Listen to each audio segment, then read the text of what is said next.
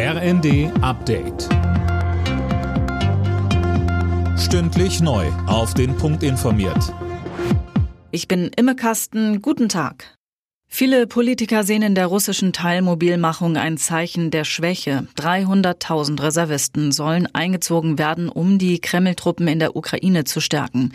Der EU-Außenbeauftragte Borrell sagt, Putin ist verzweifelt.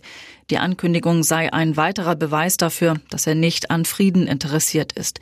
Ähnlich sieht es auch Bundeskanzler Scholz. Russland kann diesen verbrecherischen Krieg nicht gewinnen. Und mit den jüngsten Entscheidungen macht Putin, macht Russland das alles nur noch viel schlimmer. Er hat von Anfang an die Situation komplett unterschätzt, den Widerstand und den Widerstandswillen der Ukrainerinnen und Ukrainer aber auch die Geschlossenheit und Entschlossenheit der Freunde der Ukraine. Der angeschlagene Energiekonzern Uniper wird verstaatlicht. Der Bund steigt zu 99 Prozent bei dem Unternehmen ein.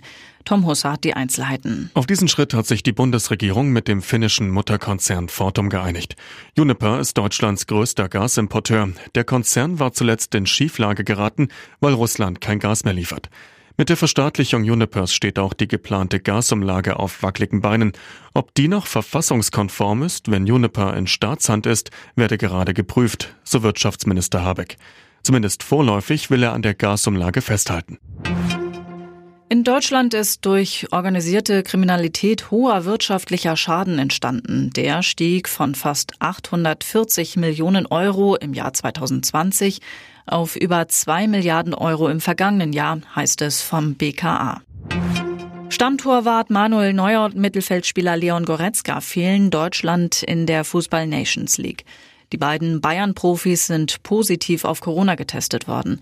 Bundestrainer Flick hat Hoffenheims Keeper Baumann nachnominiert. Auch Goretzka soll ersetzt werden. Alle Nachrichten auf rnd.de